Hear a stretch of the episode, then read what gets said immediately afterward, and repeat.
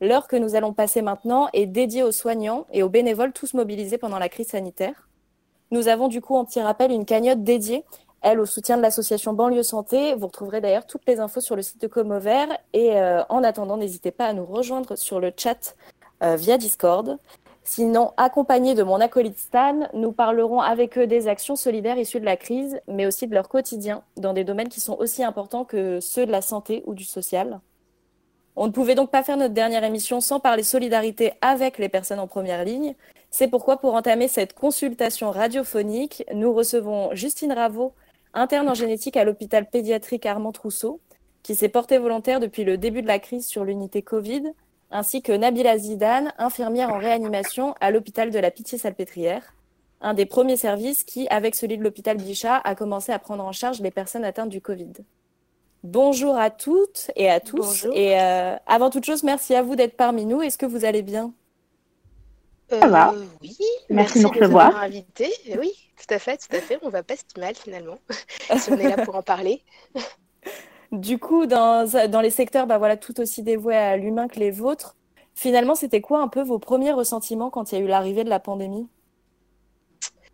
Euh, euh, Vas-y, Nabila. Je te laisse. Euh, ah bah. D'accord. vas-y, vas-y, Justine. Ben, moi, malheureusement, je pense au début, j'ai pris la chose un peu à la légère comme beaucoup de mes collègues. Et c'est vrai que pendant longtemps, j'ai eu ce côté un peu rassurant vis-à-vis de mes proches. Euh, Est-ce que j'aurais dû faire autrement? Euh, Je pense qu'on n'avait pas assez d'informations et probablement qu'on n'a pas pris. Euh, on s'est senti un peu invincible, on n'a pas pris suffisamment euh, au sérieux la menace et c'est vrai que du coup j'ai senti d'un seul coup arriver le stress au moment du confinement, un peu comme beaucoup de gens, je pense. Mhm. on pensait que tout allait bien et puis en 48 heures, plus de resto, plus de café, plus de sorties. Donc ça a été un peu différent et d'un seul coup le stress est monté, plus le stress de, du confinement que le stress du virus en lui-même puisque je pense que nous, on est exposé à divers virus et bactéries, donc on, le gère au quotidien, ce stress. Mais c'est vrai que ça a été un peu particulier. Et pour toi, Nabila?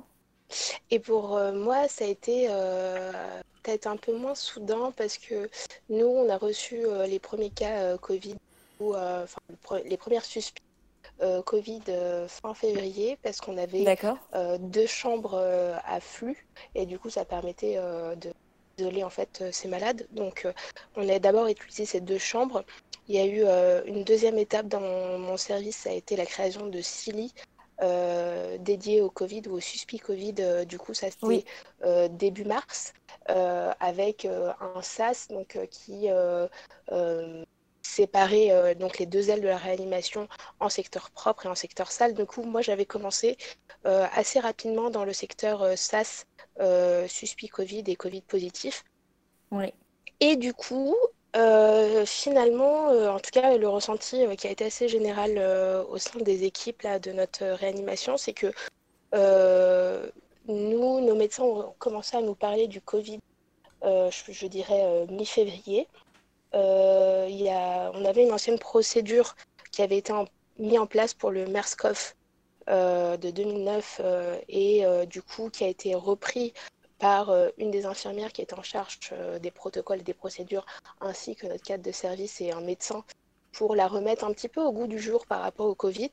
Et du coup, finalement, on n'a pas été si désarmés quand les premiers cas vous avez été un Peu plus vite sensibiliser. Même, si, euh, même si c'était tout nouveau pour nous. Hein. Enfin, voilà. Oui, oui, oui, oui bien en sûr. plus de ça, euh, on avait des médecins qui euh, qui savaient pas trop non plus où aller, dans le sens où initialement c'était des profils assez âgés, puis on a eu une population, disons, un peu plus jeune en réanimation.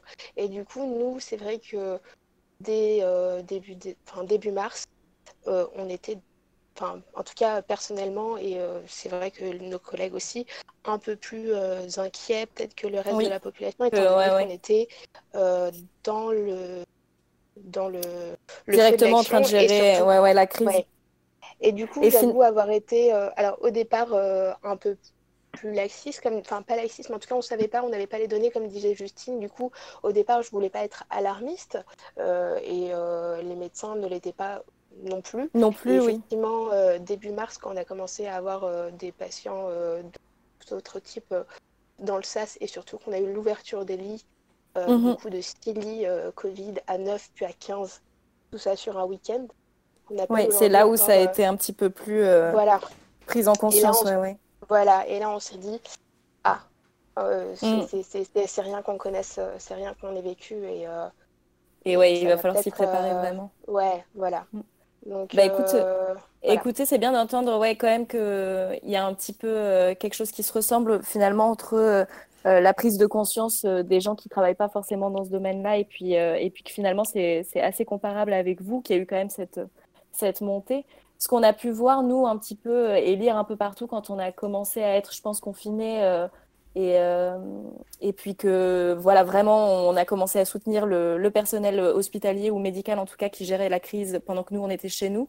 C'est qu'il y a chez certaines jeunes personnes, et puis je pense notamment aux jeunes étudiants de médecine, mais ça peut être le cas peut-être en infirmerie aussi, il y a eu la hausse de ce qu'on appellerait un sentiment d'utilité par rapport à leur métier. Et, euh, et, pas mal de témoignages de personnes qui voulaient se mobiliser du coup pour aider, pour être acteurs, euh, ou au contraire euh, même dire que c'était vraiment là que leur vocation elle prenait du sens.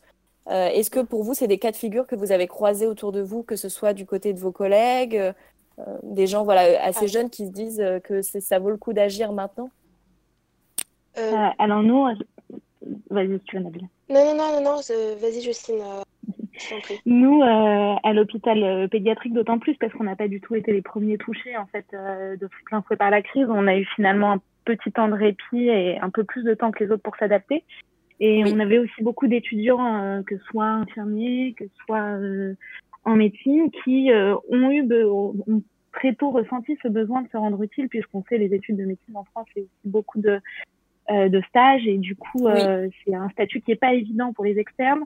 ils sont souvent un peu mis au placard et là ils ont pu retrouver à ce moment-là vraiment une utilité, voire même gagner euh, comment dire en responsabilité et euh, beaucoup se sont retournés alors que euh, certains ont des examens, des partiels, que c'était pas facile à ce moment-là de continuer sa vie tous les jours vers des formations pour être aide-soignant, pour être infirmier ou tout simplement pour aller dépanner en tant qu'externe dans d'autres dans d'autres services. J'ai aussi des médecins de, de, mon côté, des seniors, hein, donc des, des médecins qui travaillent déjà depuis un petit moment diplômés, qui sont partis faire euh, infirmier dans des services d'adultes. Donc je pense que chacun a eu besoin euh, à ce moment-là de se trouver une utilité et, et, mm. moi aussi d'ailleurs parce que j'étais dans mon service de génétique qui avait arrêté complètement son activité du coup on n'a plus le droit de consulter euh, et, et, vraiment c'était assez dur je trouve à ce moment-là de se dire euh, j'ai ce savoir et je n'en fais rien et donc, du coup, c'est pour ça aussi que moi, j'ai eu l'envie de me mobiliser et de partir sur l'unité Covid euh, pour trouver quelque part une utilité au sein de cette crise, surtout quand on entendait tous les jours à quel point c'était horrible, les gens étaient dépassés, que ce soit dans les médias bien sûr alarmistes, mais aussi auprès de, de nos collègues, de nos co-internes euh, qui travaillaient dans d'autres secteurs. Donc, euh, c'est clair que je pense que ça a été un vecteur de vocation. Et si ça n'a pas été un vecteur, en tout cas, ça a confirmé pour les vocations de chacun, nous, ouais. les vocations dans notre métier euh, actuel. Même chose du coup, Nabila, du côté un petit peu des infirmiers ou de tes connaissances? Euh, oui, non, mais clairement, et c'est surtout euh, au-delà de ça, je, pense que ça, a créé euh, une solidarité, enfin moi, hors du commun, enfin, au sein de mon service. nous, personnellement, étant donné qu'on a, qu'on a dû gérer le début de la crise, puis après, en fait, l'afflux de patients, il y a un moment où clairement, sur ce week-end là où on, est, on a ouvert euh, les, les, différents lits, on a clairement été dépassé. Euh, mhm. Quand on se prend euh, six entrées sur juste une nuit entre 19h et 7h du matin, c'est assez intense.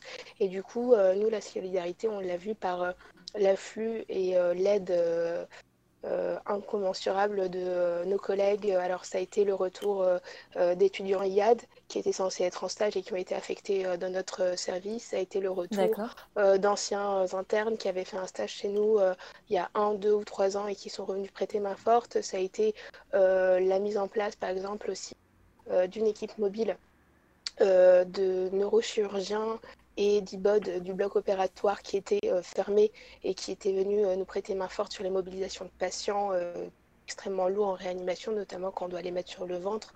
Enfin voilà, donc il y a eu au sein de. Oui, c'est vraiment de, de toutes parts, c'est pas forcément des gens plus jeunes que d'autres. non, c'était assez fou comme, comme sentiment mm. d'appartenance et de d'aide. Et c'était un peu, il faut qu'on serre, il faut qu'on serre les coudes, quoi. On est tous ensemble dans, dans, ça et il faut qu'on y aille à fond. Moi, personnellement, avec des collègues, on est parti prêter main forte après fin mars sur Tenon.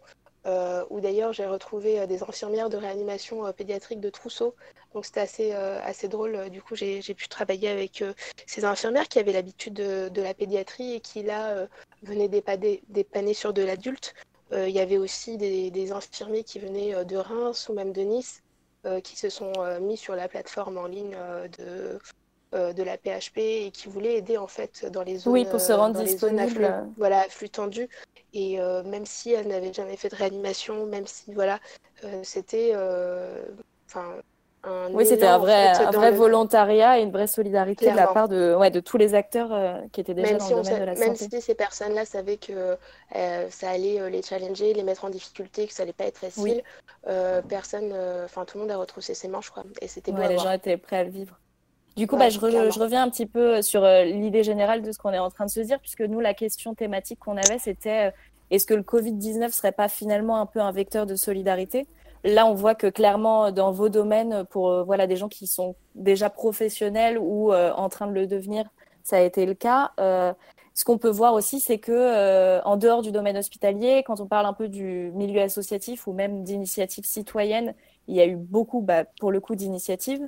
Euh, si je donne un peu quelques chiffres, euh, en avril 2020, donc c'était euh, quand même, on va dire, à moitié chemin du confinement, on avait plus de 10 000 cagnottes rien que sur la plateforme française Lecci, qui était tout à destination des secteurs de la santé. Donc c'est un chiffre qui a évolué depuis et qui, quand on fait le calcul, ça réunissait déjà 6 millions d'euros de dons.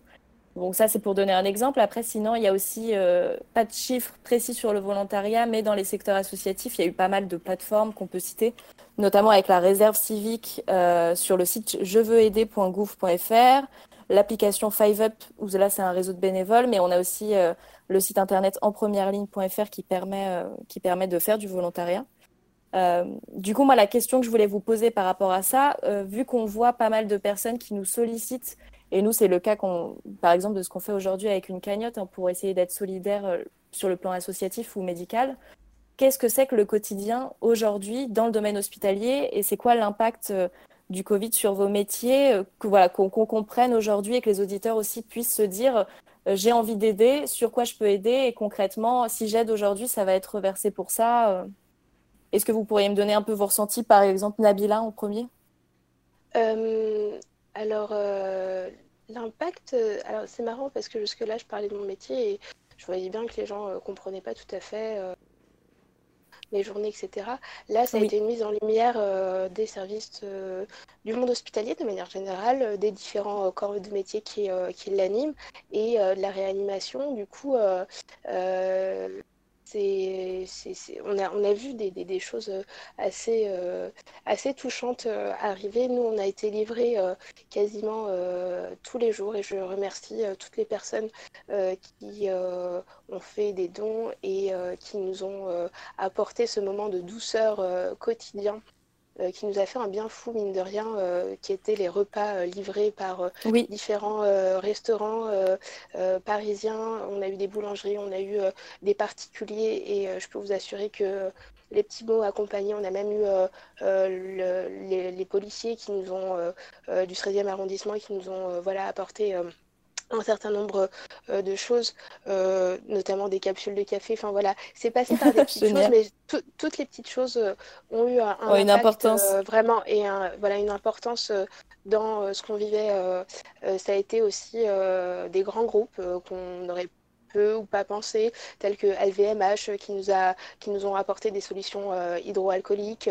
Euh, ça a été, enfin, en fait, on s'est rendu compte que à différentes chaînes et à différents niveaux, chacun avait offert au, à la hauteur de ses moyens. Euh, et euh, très, très, très honnêtement, euh, nous, on a été extrêmement touchés, extrêmement surpris. Ça a été aussi certains, certains professionnels de santé qui ne travaillaient pas à l'heure actuelle, tels que des dentistes ou des kinés, qui ne pouvaient pas aller voir leurs patients et qui nous ont donné des masques.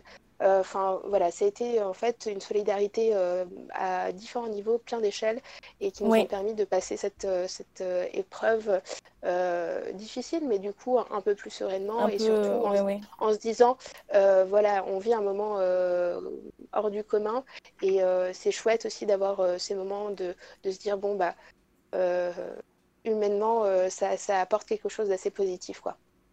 T'es d'accord du coup sur le sujet de ton côté, Justine? Ouais, moi, je, ce que je voulais aussi euh, appuyer, ce qui est assez beau, je trouve, pendant le confinement, c'est toutes les initiatives euh, locales, comme tu le disais, que ce soit déjà des associations déjà créées, ou ne serait-ce que des voisins dans un immeuble, ou, même des proches, euh, des gens qui travaillent à l'hôpital et qui travaillent avec nous. Je trouve que ça, ça a vachement recentré la discussion de, de, de l'hôpital, des initiatives locales pour l'hôpital, de, ça, de se dire que chacun peut apporter finalement de l'aide euh, de l'aide aujourd'hui et surtout à un moment où euh, euh, l'hôpital était déjà en tension avant. Et ce qu'il faut quand même pas oublier c'est qu'aujourd'hui l'hôpital pendant public pendant cette crise est privé aussi avec d'autres d'autres structures. Mais en tout cas l'hôpital public qui était déjà sous tension et proche de la rupture avant la crise a pu se remobiliser et, et reprendre euh, les chemins du travail euh, avec les chambres tous ouvertes, toutes ouvertes, avec tous les lits, et que en fait ces initiatives locales, elles nous ont fait vraiment du bien. Ça a été vraiment une bouffée d'air euh, dans un hôpital qui, était déjà sous tension. Des, et, et, donc tu demandais effectivement sur nos journées, nos quotidiens, bah, le quotidien de tous les jours de l'hôpital, c'est déjà compliqué, mais là encore plus parce qu'il y avait le stress, il y avait la pression. Il y a aussi, oui. de rien, euh, le, des masques, des lunettes, le lien qu'on perd avec le patient. Euh, cette charge supplémentaire qui s'ajoute aux journées. Et en fait, tous ces petits moments, que ce soit de la nourriture, mais aussi euh, des masques qui ont été cousus par des personnes, euh, que ce soit aussi des crèmes, parce qu'il y a aussi des grandes... oui, il y a une initiative De, de, entre youtubeuses, etc., pour, pour la livraison de crèmes pour les mains, c'est ça? Exactement, parce que c'est vrai quand on se lève les mains, alors déjà on se lave beaucoup les mains, il faut savoir déjà avant le Covid, mais là je pense qu'on est tous devenus complètement maniaques. Euh, c'est pas évident aussi. Et, et de, ça nous permettait de prendre des moments pour soi.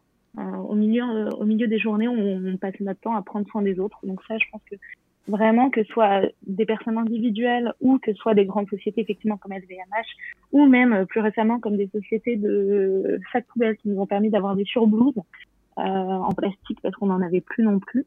Euh, C'était vraiment important et, et je pense qu'il était important qu'aujourd'hui les Français se rappellent qu'on était tous capables de cette solidarité. Et le plus important, surtout, je pense, ce sera de pas l'oublier après la crise. Oui, je, te rejoins aussi un petit peu, Justine, parce que euh, il y a encore euh, pas si longtemps, euh, novembre 2019, on était dans la rue pour justement essayer de, de, mettre l'alarme sur cet hôpital qui nous est cher, parce que je pense que euh, quand on travaille, euh, on, pourrait travailler n'importe où, hein, euh, voilà. mais quand on travaille, quand on a une volonté, en tout cas, d'être dans le public, c'est aussi pour les valeurs et pour pour la chance qu'on a d'être dans un système de, de, soins et de santé qui permettent de prendre en charge toute la population. Les gens quasi gratuitement, ouais, ouais. Exactement, je pense que c'est une chance qu'on ne se rend pas compte. Je pense que ça a mis en lumière aussi peut-être cette chance quand on voit d'autres pays euh, qui font face à une crise sanitaire euh, hors du commun euh, parce que leur système de santé est défaillant. J'espère que du coup les gens sont plus enclins à le défendre par la suite parce que parce que c'est quelque chose qui, qui, est beau et qui nous est propre et que tout que je pense encore beaucoup de pays nous envient. Il ne faudrait pas qu'on oublie pourquoi et voilà. Donc c'est vrai que moi, je, je, vis l'instant présent, mais euh, j'oublie pas l'après, quoi. oui, oui, oui, bien sûr. c'est ça qui va être le plus important. Voilà. Mais ça, ça rejoint un petit peu la question, la question que je voulais vous poser, c'est que on voit que il y a beaucoup du coup d'initiatives et beaucoup de petits gestes qui finalement comptent énormément là sur le, le quotidien qui est un petit peu compliqué, euh, qui est le vôtre. Est-ce que finalement, si vous faites le point euh, sur à la journée, il y a des choses qui, sans cette solidarité, euh, sans ces aides ou voilà ces petites livraisons que vous pouvez recevoir qui auraient été très dures. Euh, juste un point peut-être technique du quotidien qui, euh, qui fait partie des revendications du système hospitalier qu'on a pu entendre du coup? Personnellement, enfin, personnellement, moi je travaille en 12 heures. Donc ça veut dire que mes horaires soient de 7h à 19h, soit de 19h à 7h. là, on était en, en, urgence sanitaire, donc en plan blanc sur l'ensemble de la PHP. moi, je n'avais pas ni la force, ni l'énergie, ni, le temps, j'avoue, de faire mes courses. Oui. Ça, ça, paraît, ça paraît dérisoire, mais enfin en réalité, 12 heures, c'était plus de 13 heures, hein, le temps de. Étant donné que l'urgence était telle qu'on restait plus longtemps, on venait avant. Et du coup, euh, euh, j'avoue, les...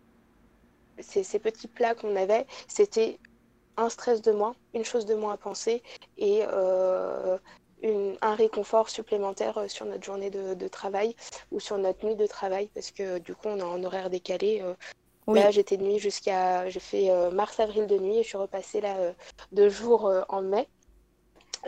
Donc voilà. Donc, donc pour toi, ouais, c'est vraiment, c'est vraiment pas forcément la question alimentaire, mais le fait de devoir travailler des heures si longues, c'est ça bah, qui est un petit peu compliqué.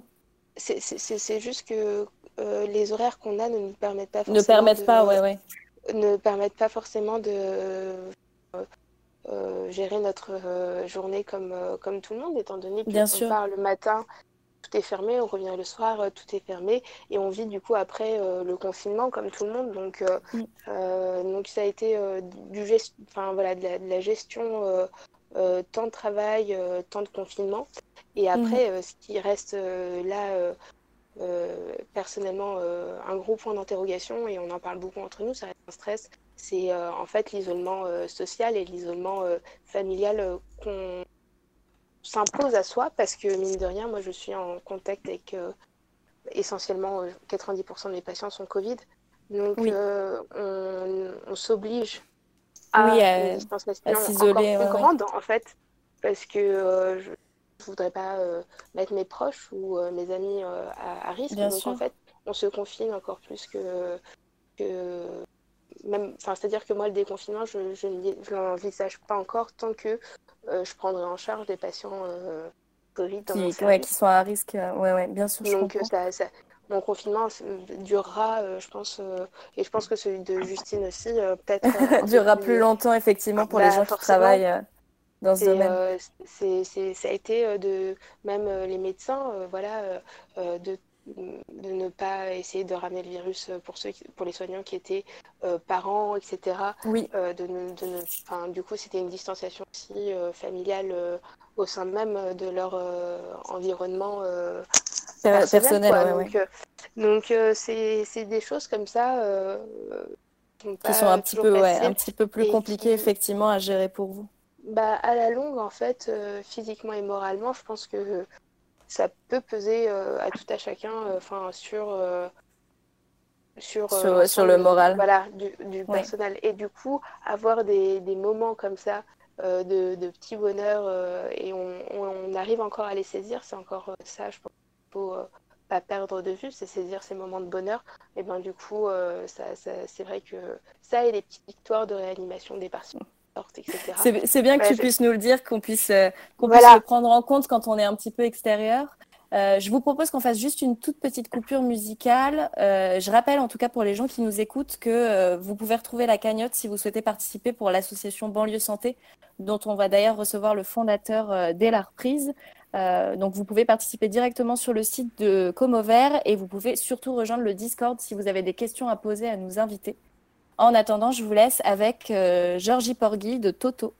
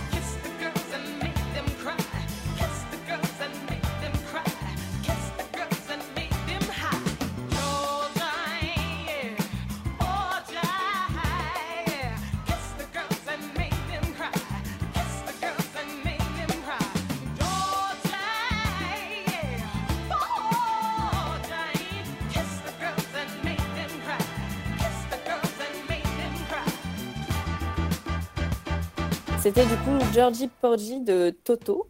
On va reprendre avec un texte de Paloma qui revient et qui est parmi nous. Paloma, je te laisse euh, enchaîner. Rebonjour.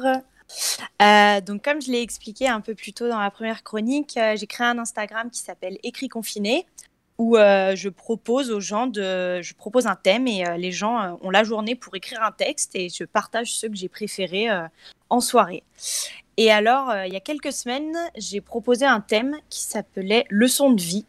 Et j'ai reçu un texte euh, d'une fille qui m'a beaucoup fait rire, qui m'a ému et surtout qui est très bien écrit. J'ai beaucoup aimé le rythme et euh, ça a été un des textes les plus likés de la page. Donc je vous le lis, c'est un texte de Camille. Tu t'en souviens? Tu avais quoi? 12, 13 ans Tu écoutais tes copines parler de R. Oh là là, il est tellement trop beau, je suis trop dingue de lui. Oui, on en rajoute beaucoup à 12 ou 13 ans. Mais toi, tu ne le trouvais pas si beau, R. Et c'était bizarre parce qu'il avait l'air de plaire à toutes les filles. En revanche, la prof de français, elle, elle était jolie. Mais est-ce que tu peux trouver la prof de français jolie comme ça pour rien? Quelques années plus tard, R n'est toujours pas beau. Et cette fille-là, dans ta classe, quand elle te parle, ton estomac se tend, tes mains sont moites et tes poils se dressent sur tes bras. Bizarre. Petit à petit, tu apprends la leçon. Tu hésites, tu essaies, tu réfléchis, tu sais. Cette leçon-là, elle changera ta vie. Plus que tous les théorèmes, leçons de grammaire ou cours d'histoire. R ne sera jamais beau. La fille dans ta classe sera bien plus que ça. De temps en temps, tu penseras à la prof de français. Elle était belle, c'est vrai. Tu verras les formes, tu apprendras les corps. Tu essaieras un peu et tu te tromperas beaucoup. Tu les aimeras du bout des doigts et du fond des yeux. Tu aimeras leurs hanches, leur dos, leurs mains, leurs bouches. Tu auras mal parfois, tu feras mal souvent. Tu seras belle, heureuse et amoureuse. tu retiendras surtout la plus grande leçon de ta vie. Et Roméo s'appellera Juliette. C'était un texte de Camille. C'était super, euh, super beau. Très beau. je l'ai adoré. Je pense qu'on est tous d'accord. Ouais, ouais, c'était top. De super choix. Bon, bah, on te retrouve un peu plus tard si je dis pas de bêtises, Paloma. Ouais, une dernière fois tout à l'heure. Merci beaucoup. Ok, merci à toi. À toutes. Alors, du coup, on reprend les filles. Euh, moi, j'avais donc du coup d'autres questions, mais je vois aussi le chat qui, euh, qui commence à initier le sujet euh, qu'on voulait ouvrir, notamment avec l'ALSO qui nous parle du coup de la question du gouvernement. est-ce que, au-delà du soutien moral et matériel qu'on a eu avec les assos et les quartiers, est-ce que ça a permis de renouer des liens avec l'État, finalement, pour le domaine hospitalier, je pense? C'est une, une, question un peu compliquée en fait parce que euh, à la fois je pense que ça a permis de renouer des liens parce que clairement même si il y a eu beaucoup de critiques sur la gestion de la crise, je pense que personne n'aurait aimé être à leur place et que on a beau dire euh, qu'on n'était pas prêt, c'est vrai qu'on n'était pas prêt, mais je, ne sais pas si on aurait pu vraiment l'être. Mais en même temps, on se dit il y a une telle facilité d'un seul coup à déployer plein de moyens. Euh, enfin, c'est-à-dire plein de moyens, c'est-à-dire dont on nous sort des grands plans, des, des euh, des grandes directions à prendre pour l'hôpital, alors que c'est un combat qu'on mène euh, nous depuis longtemps tous les jours et on est très mauvais en communication à l'hôpital parce que tout simplement c'est pas notre métier. Euh, et, et, du coup, on se retrouve un peu tout seul dans ce combat depuis un petit moment et, et effectivement, il a fallu finalement cette crise pour effectivement renouer, renouer une forme de lien entre l'État et l'hôpital, une fois de plus savoir si ça va perdurer plus tard, si on va vraiment avoir cette aide et ce soutien qu'on a en période de crise en dehors de la crise. Euh, mais c'est sûr que, euh, en tout cas, ce on ne peut pas leur reprocher, je pense, pendant cette, euh, euh, cette crise, c'est leur présence. Après, est-ce que certains auraient fait différemment? Est-ce qu'il fallait la question des masques, plein de problèmes différents? Est-ce qu'on aurait dû gérer autrement? On ne saura probablement jamais. Peut-être que si. Mais en tout cas, je pense qu'aujourd'hui, il y a un discours qui se remet entre le, le gouvernement et l'hôpital à un moment où vraiment on a l'impression qu'il n'y avait plus aucune discussion possible et ça, ça fait du bien et ça donne de l'espoir pour la suite. Est-ce que tu veux ajouter quelque chose de ton côté, Nabila? Alors moi, euh, tout ce qui est question gouvernementale, je vous avoue que euh, ayant été euh, la tête sous l'eau, oui. voilà, je, je, pourrais pas de manière tout à fait légitime porter un avis ouais, sur cette question. Porter un avis ou un jugement sur cette question-là, mm. parce que moi, tout ce que je n'ai pu juger ou en tout cas porter un avis dessus, c'était la gestion de la crise par notre encadrement, euh, par euh, notre euh, administration proche, c'est-à-dire notre notre c'est directement l'institution pour laquelle tu travailles que voilà. que tu peux suivre vraiment sur l'efficacité plutôt que effectivement le gouvernement exactement parce qu'il y a eu une telle disparité. Moi je l'ai vu au sein même d'un même hôpital hein, entre par exemple mon service et d'autres euh, services euh, mhm. au sein de la PHP parce que du coup j'ai été faire euh, quelques enfin donner quelques un peu de coup de main à Tenon. Et c'était pas du tout la, la, même prise en charge.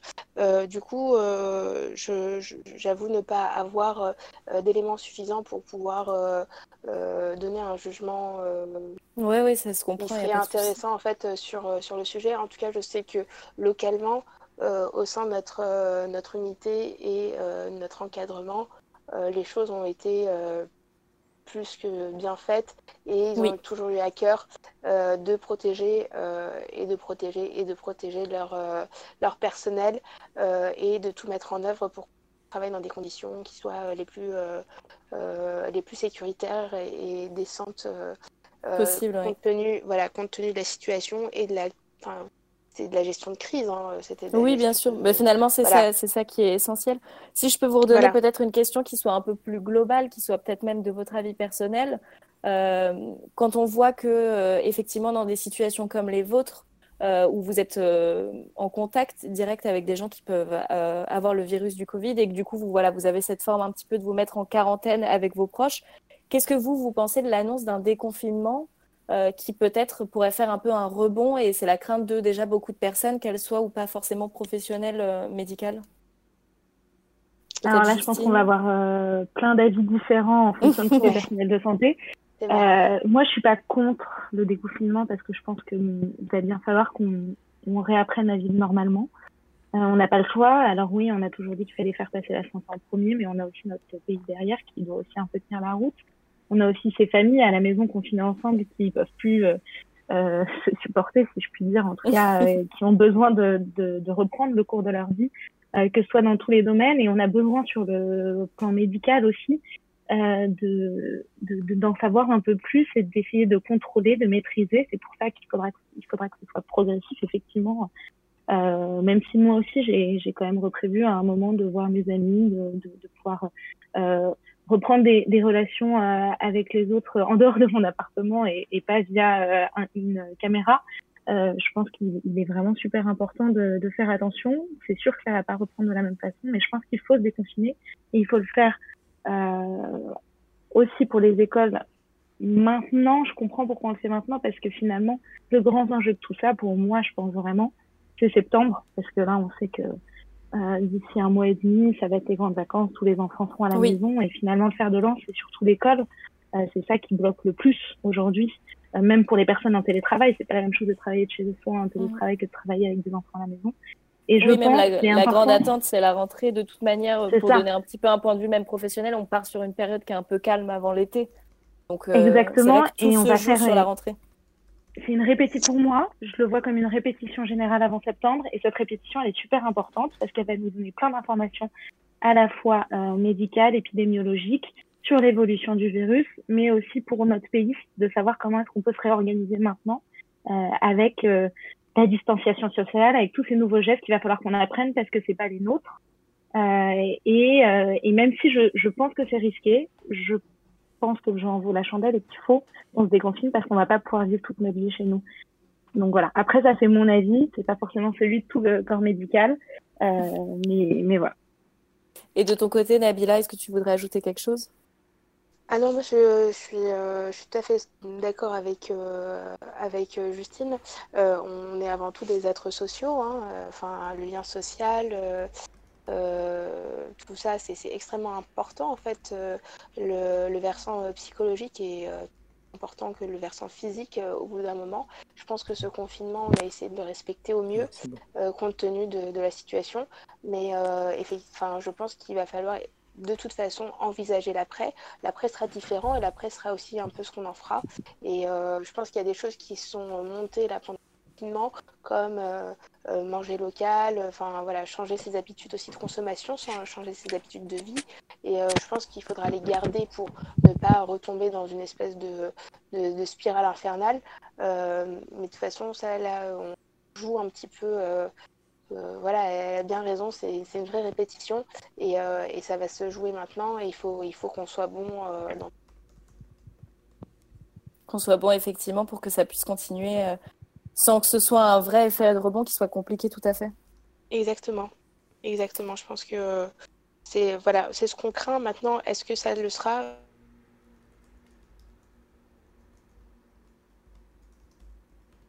C'est ouais, quelque chose qu'on pourra pas tout de suite que ça a coupé.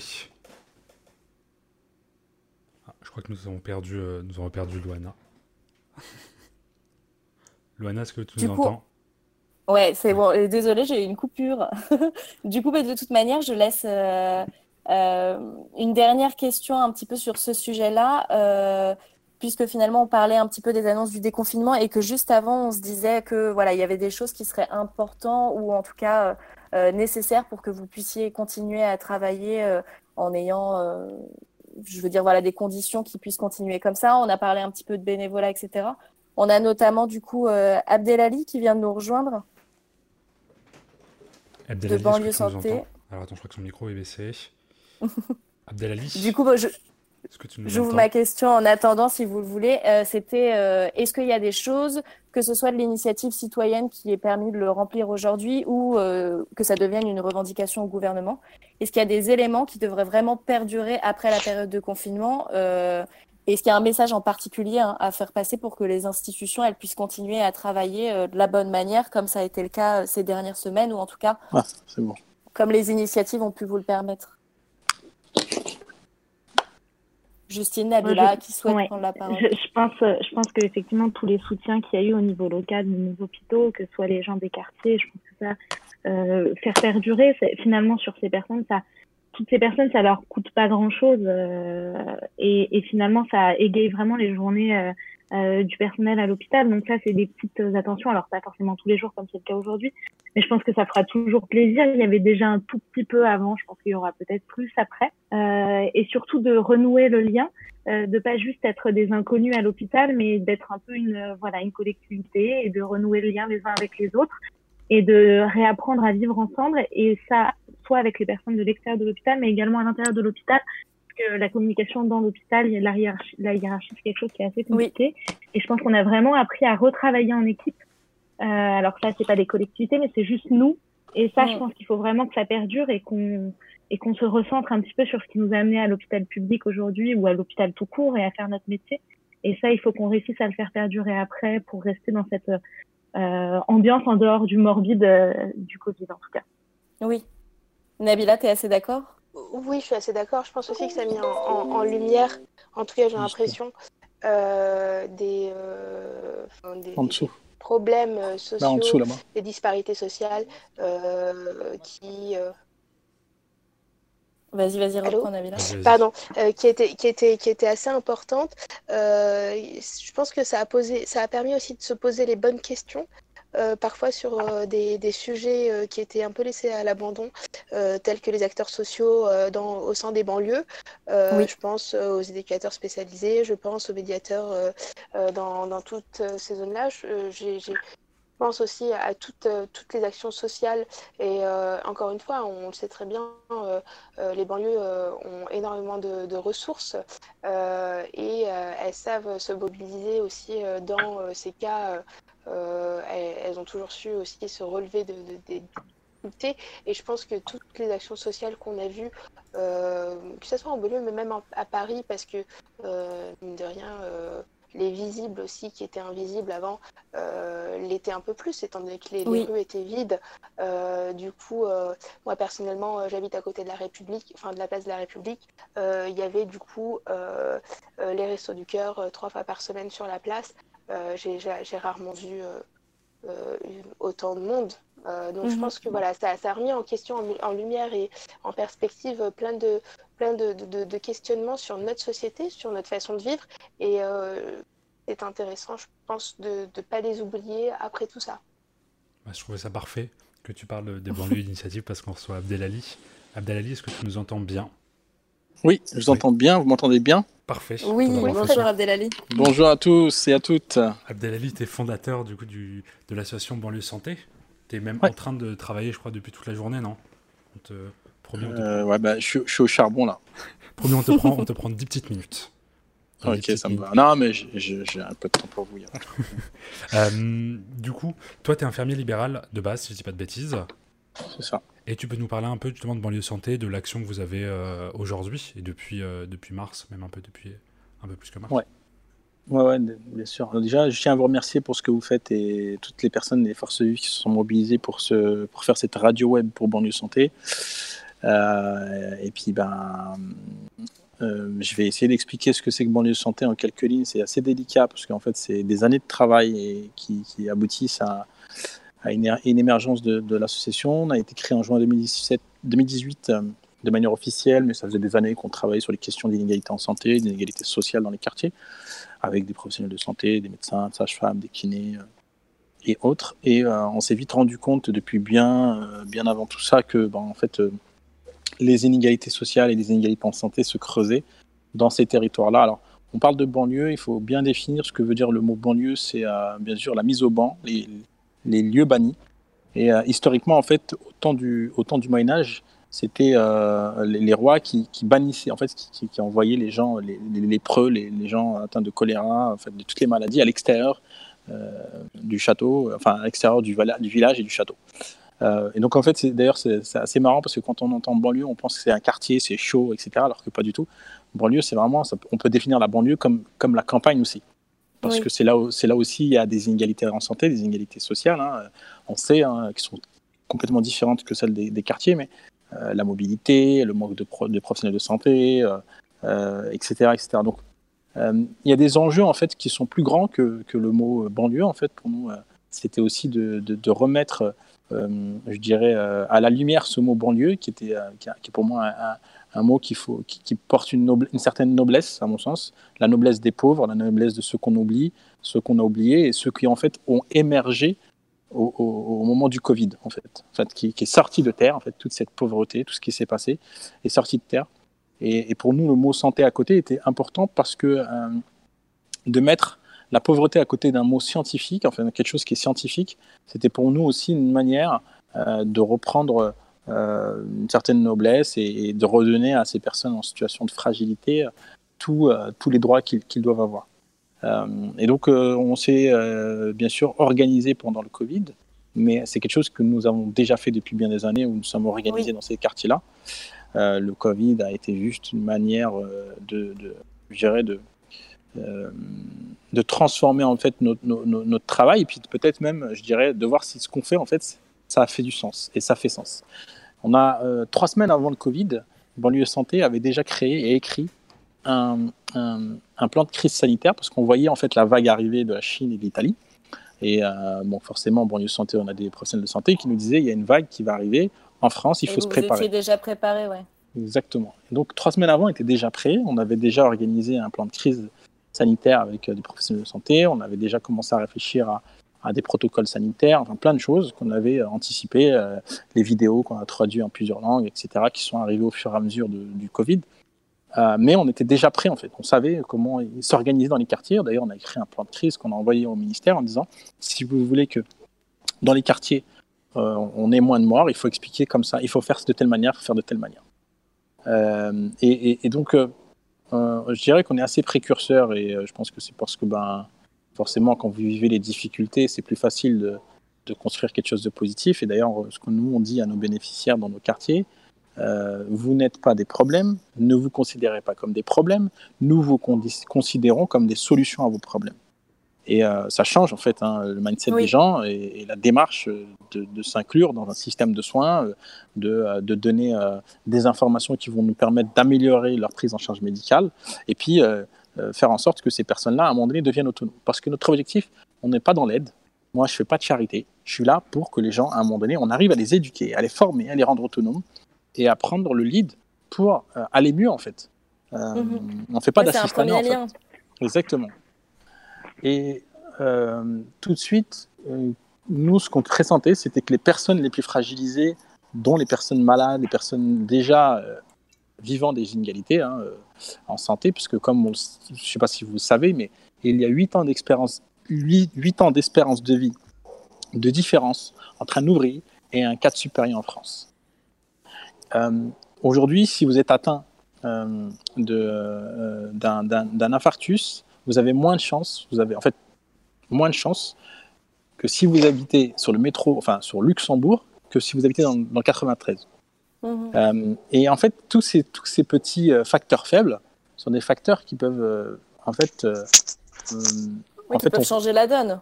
Ils peuvent changer la donne et on s'est dit, bah, ça peut faire exploser le taux de mortalité euh, dans le 93. Mhm. Euh, et donc, on a décidé de faire des colis de confinement, ce qui permettait en fait de faire en sorte que ce colis de confinement permette à des personnes isolées de euh, vivre en totale, je dirais, autonomie chez eux, sans sortir, sans s'exposer au, virus, et être au domicile avec un colis alimentaire et un kit d'hygiène. Et on a fait ça le 13 ou 14 mars, je crois, mars. On a commencé dans un petit quartier et puis là, aujourd'hui, on est dans plusieurs quartiers du 93, le 77, 91, 95. On a le 92, euh, on est en train de voir pour le 78. On est à Marseille. On a oui, ça, c'est euh, pas que la région parisienne. Exactement, on n'est pas que en région parisienne. On est à Alès. Euh, hier, on a commencé avec les jeunes de Blois, Tours et, et Orléans. En fait, on a diffusé une méthodologie parce qu'en fait, ce qu'on a écrit, c'était aussi une manière de préparer des colis de confinement parce qu'on ne voulait pas faire en sorte que le, la chaîne de solidarité devienne une chaîne de, contamination. Parce que quand vous préparez un colis alimentaire pour distribuer à une personne en situation de fragilité, mais que peut-être potentiellement vous êtes euh, porteur asymptomatique, vous risquez de contaminer quelqu'un. Et donc on a décidé de faire des cartons, et dedans, dans des cartons, il y a un sac, et dans ces sacs, il y a les aliments, et dedans, dans ce carton, il y a une paire de gants qui permet en fait euh, quand vous arrivez et que vous distribuez votre colis alimentaire, vous faites les deux mètres de, distanciation sociale, vous ouvrez, vous faites le carton, la personne prend les gants, prend le sac, vide ses, affaires chez elle, euh, se lave les mains, jette le sac. Et en fait, c'était pour nous une manière aussi de dire, on doit professionnaliser aussi euh, la, distribution alimentaire et la, distribution aujourd'hui d'une crise sanitaire comme celle-ci, et non pas euh, faire le tout va, le tout venant, sous prétexte, bien sûr, je, je sens critiqué parce que c'est bien que les chaînes de solidarité s'organisent, mais sous oui. prétexte de l'urgence sanitaire, de faire ça de manière euh, complètement un peu euh, désordonnée. Et donc nous, ouais, avec les professionnels de santé, risque. exactement, il fallait pas prendre le risque. Donc on s'est dit, on n'y va pas comme ça, on y va de telle manière. On mobilise les acteurs publics, on mobilise les acteurs privés, on mobilise les associations, on mobilise les maires, les CCAS, les associations, les centres sociaux, euh, l'État.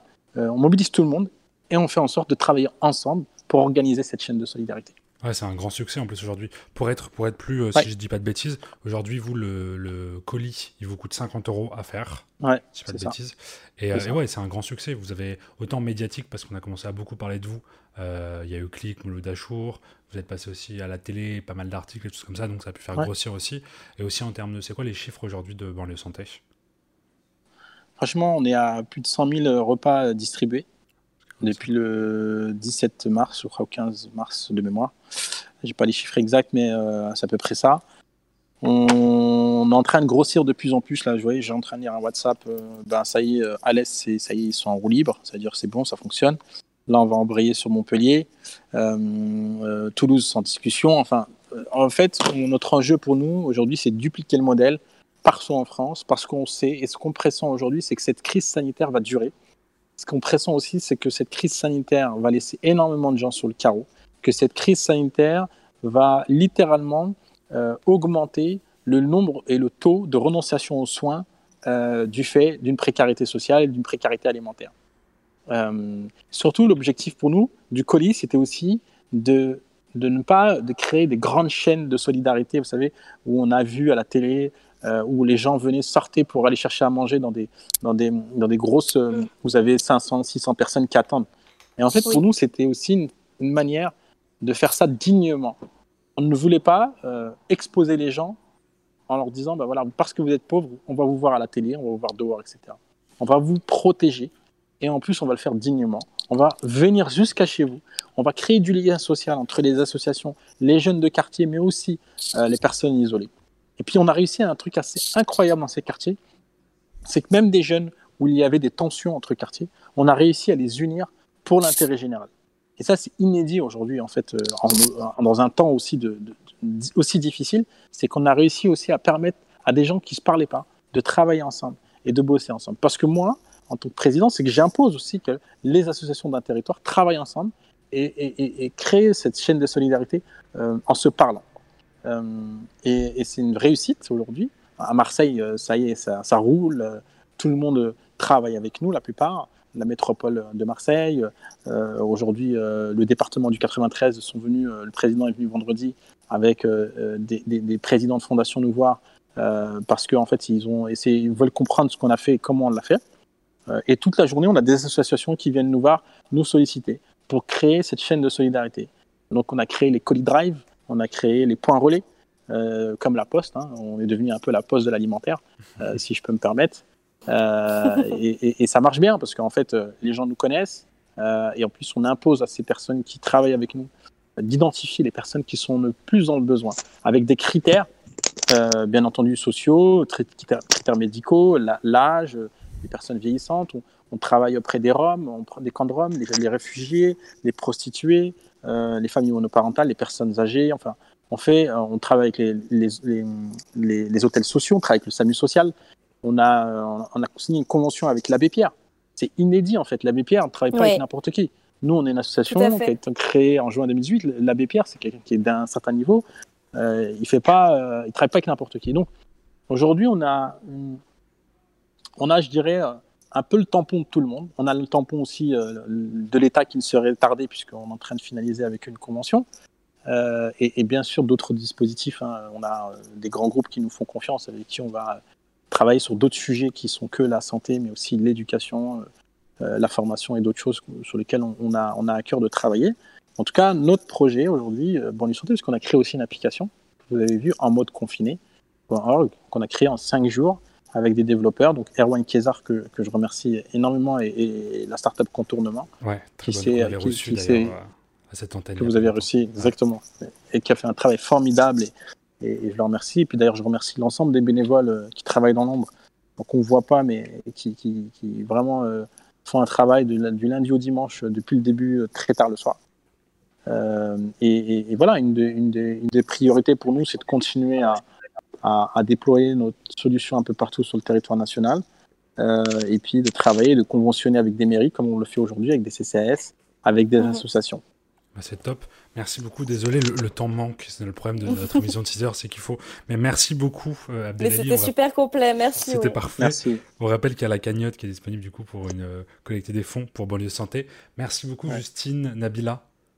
Il n'y a pas de Abdelali est venu de parler. De... C'était important. Merci à vous pour l'invitation. Merci de nous donner la parole. Bah, C'était important Merci à vous. aussi. De... Merci pour vos témoignages. Ah, Prenez soin de vous. Oui. Merci. Prenez soin de vous. Merci et puis toutes celles et ceux qui veulent.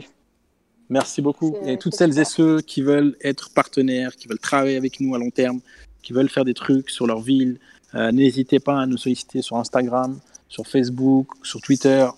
Euh, on, est on est assez accessible. C'est vrai qu'on est assez débordé en ce moment, mais on est assez accessible. Et euh, moi, j'ai à cœur de travailler avec tout le monde pour l'intérêt général. Ouais, donc, euh, suivez-nous, continuez à nous soutenir, à nous donner de la force comme vous avez fait aujourd'hui. Et merci en tout cas pour tout ce que vous faites. Merci à vous. Merci. De Santé, que Justine et Nabila. Merci. Merci beaucoup et bon courage bah, pour ces prochains jours. Merci. merci. merci Au revoir. Il est temps, auditeurs et auditrices, après avoir parlé déjà en première ligne, qu'on aille continuer sur, notre, euh, sur nos chroniques un peu de quoi neuf dans le monde. Et on reçoit Fanny, normalement, qui est là. Fanny, oui. est-ce que tu nous entends? Oui, Super. je vous entends. Bonjour. Fanny, où es-tu? Ah, Je suis à Montréal, au Canada, actuellement. Comment se passe Est-ce que tu peux nous, voilà, donne-nous un petit ressenti du confinement au Canada euh, Nous, on n'a pas un confinement aussi euh, intense, si je puis dire, qu'en France, puisque nous, on est en confinement volontaire actuellement. Donc, c'est-à-dire qu'il n'y a pas d'amende euh, ni quoi que ce soit. On a le droit de sortir en respectant, euh, en, respectant des règles de base, si je puis dire, donc la distanciation sociale, ce genre de choses. Et sachant que tout, bah, je ne vais pas parler pour le Canada parce que c'est un grand pays, mais pour le Québec en tout cas, euh, tout le Québec est quand même très coopératif à ce niveau-là.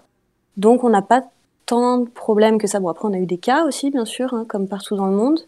Mais nous, par exemple, hier, il faisait euh, 5-6 degrés avec du soleil et les gens sont dehors parce que euh, on attend ça depuis longtemps. Et, euh, mais tout le monde respecte la distanciation sociale, c'est-à-dire que même si on va voir des amis, on se tient à, assis à 2 mètres de distance pour pouvoir discuter, ce genre de choses. Donc, c'est, on, on, a une certaine vie quand même euh, toujours présente, puis on a une certaine vie communautaire aussi qui s'est mise en place. Donc, en relativisant, ça se passe plutôt bien quand même. On a vraiment de la chance. Et sur le Québec-Canada, si je dis pas de bêtises, il y a eu quand même pas mal de mesures euh, qui ont été prises euh, pour que voilà, les gens se retrouvent pas dans le besoin. Est-ce que tu peux nous en parler un petit peu? Oui, alors euh, bah, notre, pré notre président, je reste française, mais le président euh, Trudeau, il a... Il a, il a mis en place ce qu'on appelle la PCU, donc la prestation canadienne d'urgence, ce qui fait que toute personne qui avait perdu euh, son emploi avait automatiquement droit à, à 2000 dollars tous les mois pour pouvoir euh, subvenir à ses besoins, payer son loyer, faire ses courses, ce genre de choses. Euh, on a aussi euh, des aides qui ont été mises en place pour les étudiants, donc tous les étudiants euh, qui n'avaient pas de travail avant ou alors euh, et qui. On t'a perdu. Ah, Fanny, tu nous entends? Ça a coupé.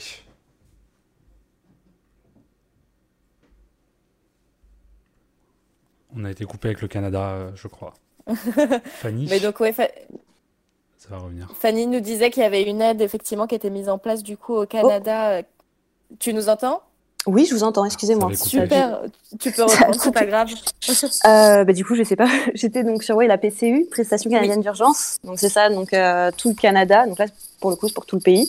Euh, on a chacun tous le droit à 2000 dollars si on a perdu euh, notre emploi, donc 2000 dollars par mois. 2000 dollars, pour dire, ça fait à peu près 1000, 1600 euros par mois. Ouais. Euh, puis les étudiants aussi ont eu le droit à ce genre d'aide, mais c'était plutôt c'était 1200 si euh, je dis pas de bêtises. Donc moi je suis étudiante, mais vu que je travaille et que enfin que je travaille, que j'avais déjà plusieurs emplois. Moi, j'avais le droit à la PCU. Tu, tu n'as pas l'aide. Ouais. C'est ça, j'ai pas l'aide étudiante. Moi, j'ai l'aide du travail, mais qui, qui, est déjà très très bien quand même. Hein. On va on va pas accumuler non plus euh, plusieurs aides. Mais euh, on a été quand même, euh, enfin ça a été très très vite mis en place. On n'a pas, enfin personne n'a eu à s'inquiéter de, de, ce genre de choses, je pense. Même je vois pour dans la rue les itinérants, ce genre de ce genre de personnes qui ont besoin d'aide.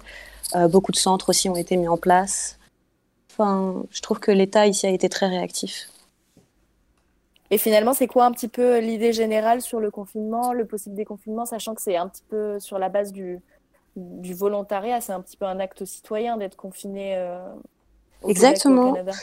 Bah, euh, pour ce que j'en vois, en tout cas, tout le monde euh, le fait réellement bien. Après, on est aussi euh, tous très heureux d'avoir accès au parc encore, puisqu'ils ne sont pas fermés, oui. et aux places, parce que nous, on a huit mois d'hiver par an. Donc les beaux jours commencent à arriver. J'avoue que si on avait tous été confinés encore pendant les quatre prochains mois, psychologiquement, je pense que ça aurait été dur pour tout le monde. Mais euh, on a beaucoup de. Enfin, c'est une ville qui est quand même très verte avec beaucoup de parcs où on a le droit d'y aller.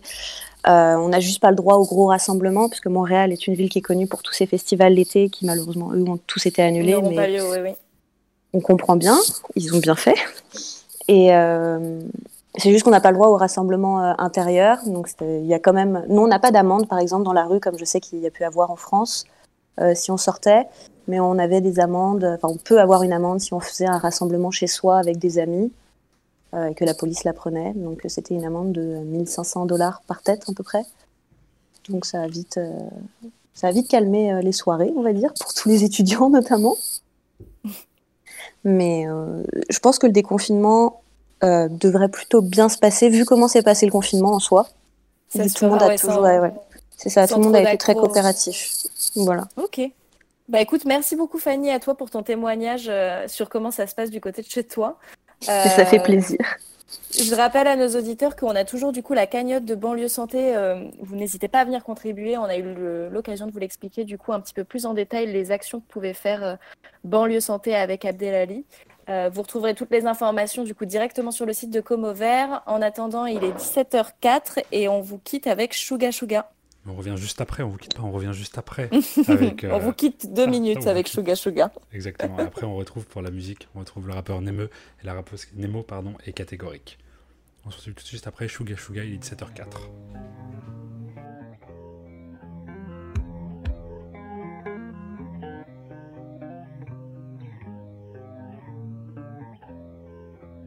Je me couche à 9h de l'après-midi, un dernier joint de queue pour me ramener au lit.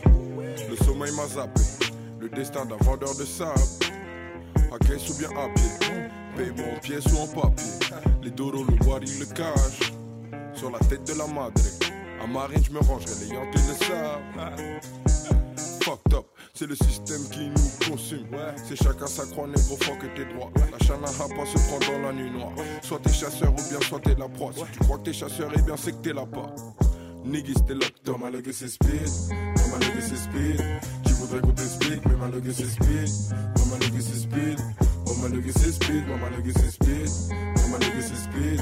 Tu voudrais qu'on t'explique, mais ma legacy speed. Ma legacy speed, ma legacy speed.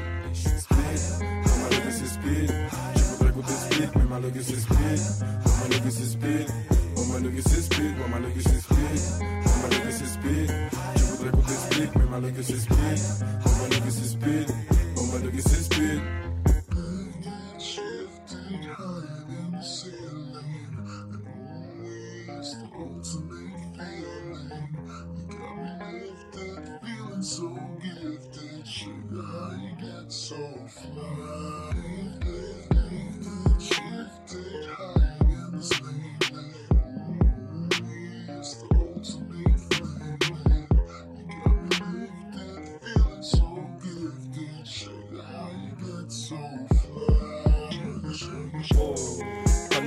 Comme si la vie n'était pas assez speed, n'était pas assez speed.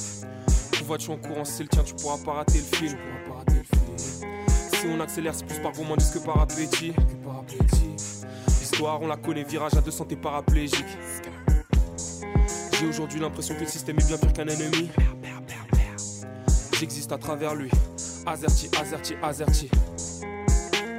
Comme un virus au sein de la matrice. Ce n'est pas dans mon plan de m'enfumer à Maastricht. Je parie te mâche, te recrache, Paris est magique. Ouais, ma legacy speed. Oh ma legacy speed. Tu voudrais qu'on t'explique, mais ma legacy speed. Oh ma legacy speed.